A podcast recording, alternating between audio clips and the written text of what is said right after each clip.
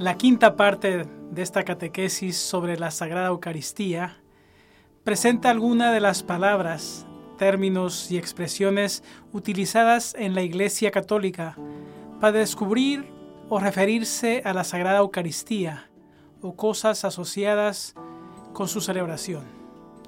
Esto no pretende ser una lista exhaustiva de ninguna manera. Hay una amplia literatura publicada o en línea que puede ser consultada para complementar esta lista.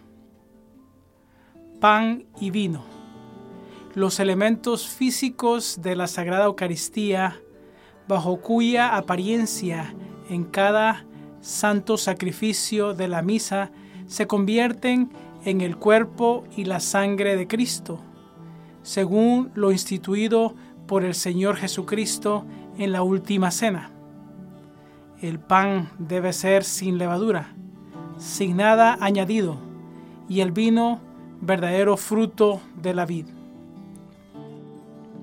La Eucaristía es el cuerpo y la sangre del Señor Jesucristo, no simplemente un signo, símbolo o recuerdo que nos fue dado por primera vez por el Señor Jesucristo en la última cena.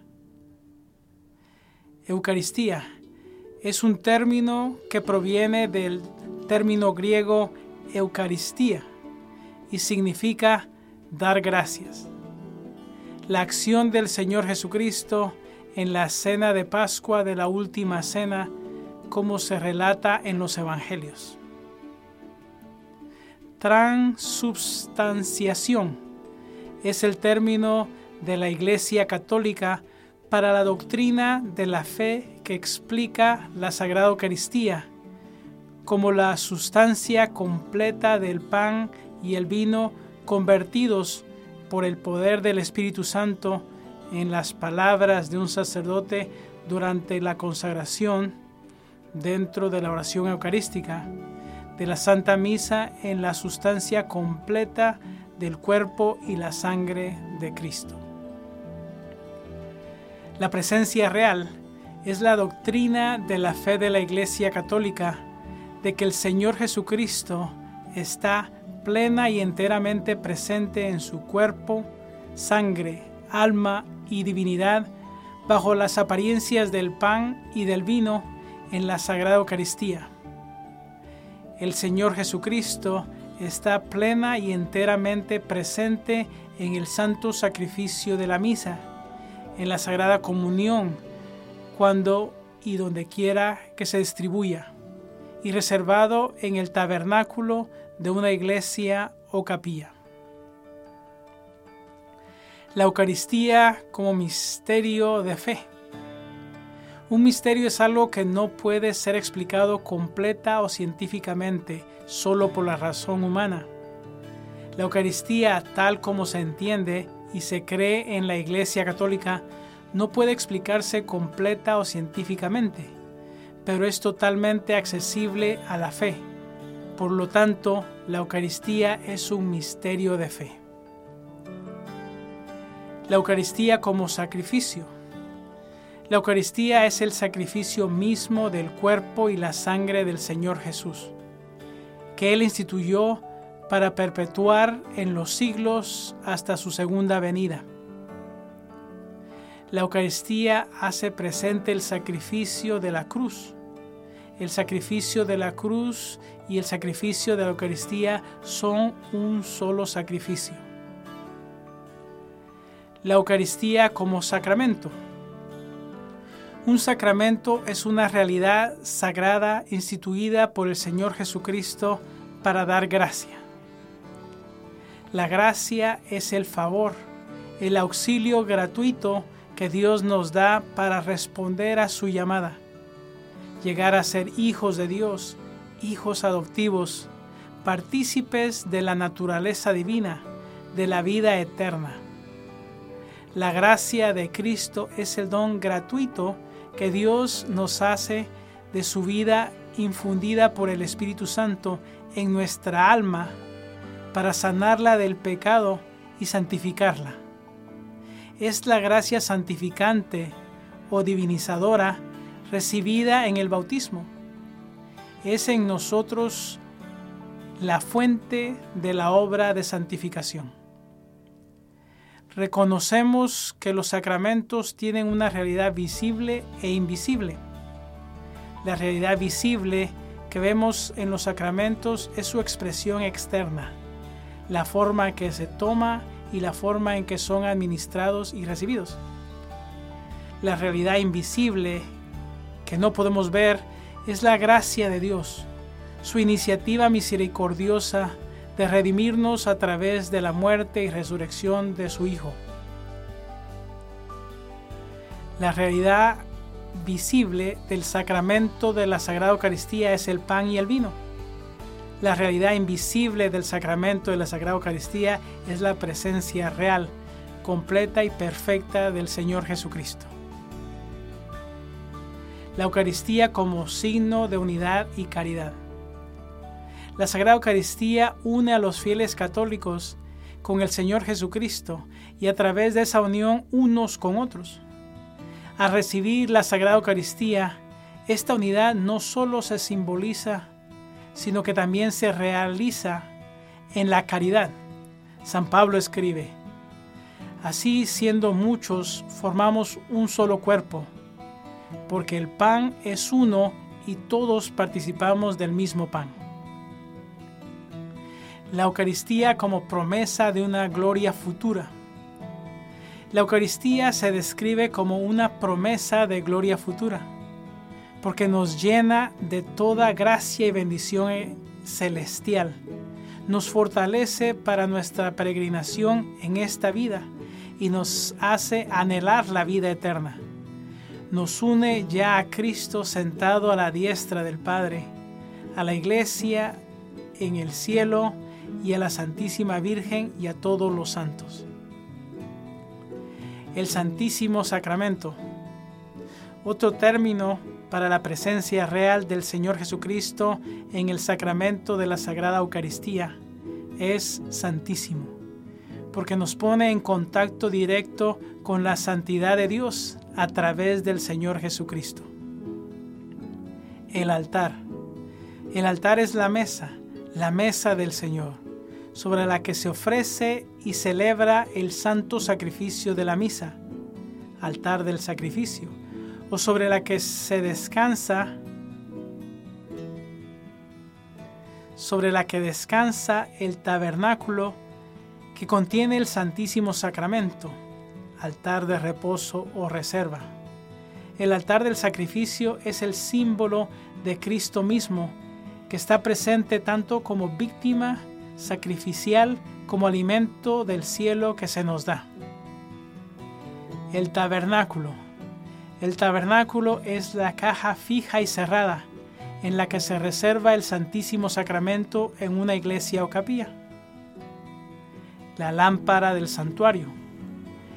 La lámpara del santuario es la vela de cera cerca del tabernáculo que permanece encendida indicando la presencia real del Señor Jesucristo dentro del tabernáculo.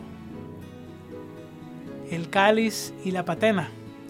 Estos son vasos sagrados utilizados solo en la celebración del santo sacrificio de la misa, ordinariamente bendecido o consagrado por un obispo.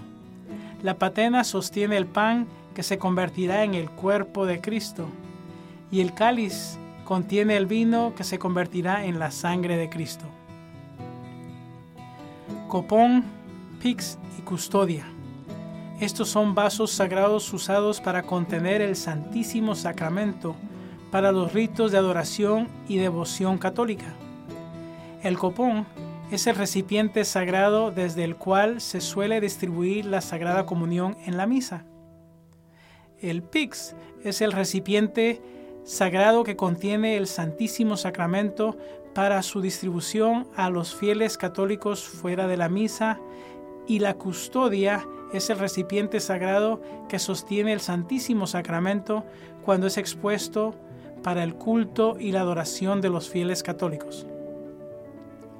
Geneflexión.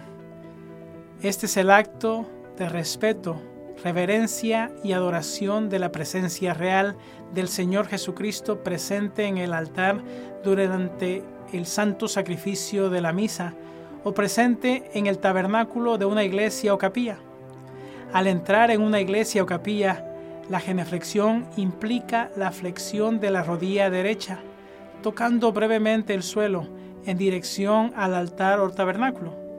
En ciertas circunstancias, una reverencia de la cabeza puede sustituir una geneflexión. Adoración del Santísimo Sacramento.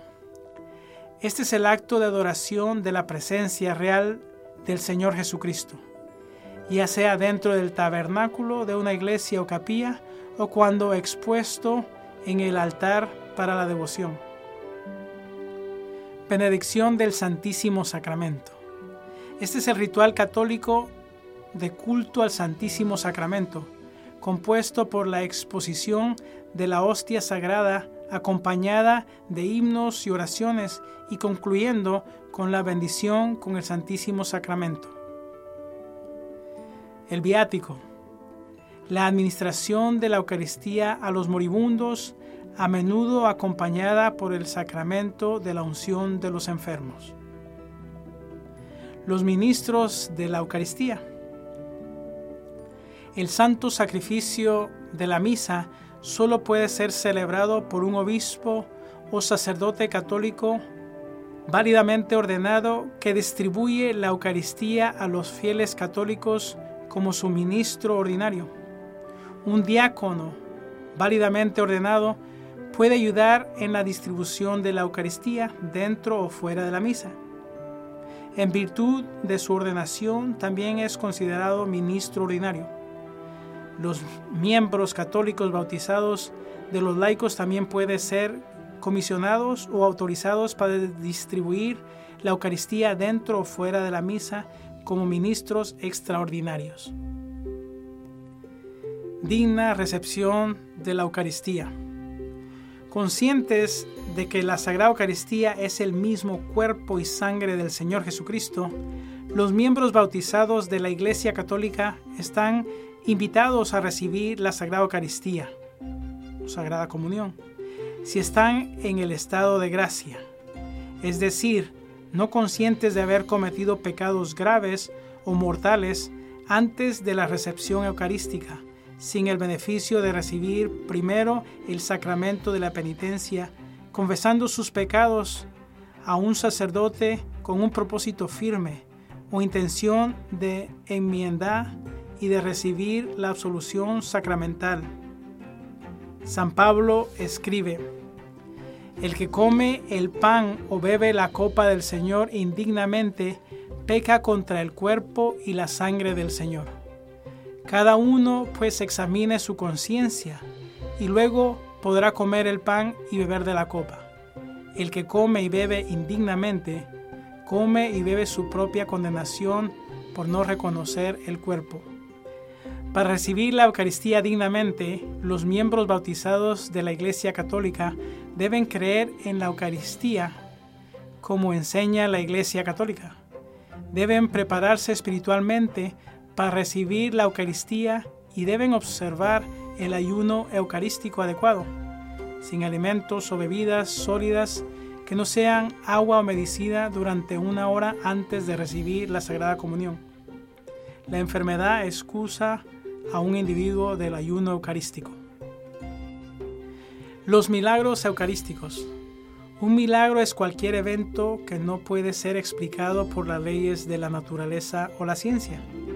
Para los católicos, los milagros generalmente se atribuyen a la intervención de Dios.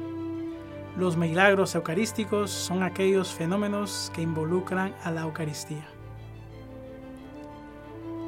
TLM, la misa latín, también conocida como usus antiquior o forma extraordinaria de la misa.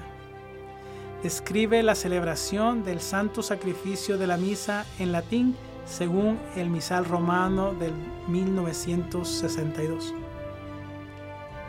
Novus Ordo, el nuevo orden, se refiere a la celebración del santo sacrificio de la misa en latín o lenguas vernáculas según el misal romano de 1970, revisado en 2011.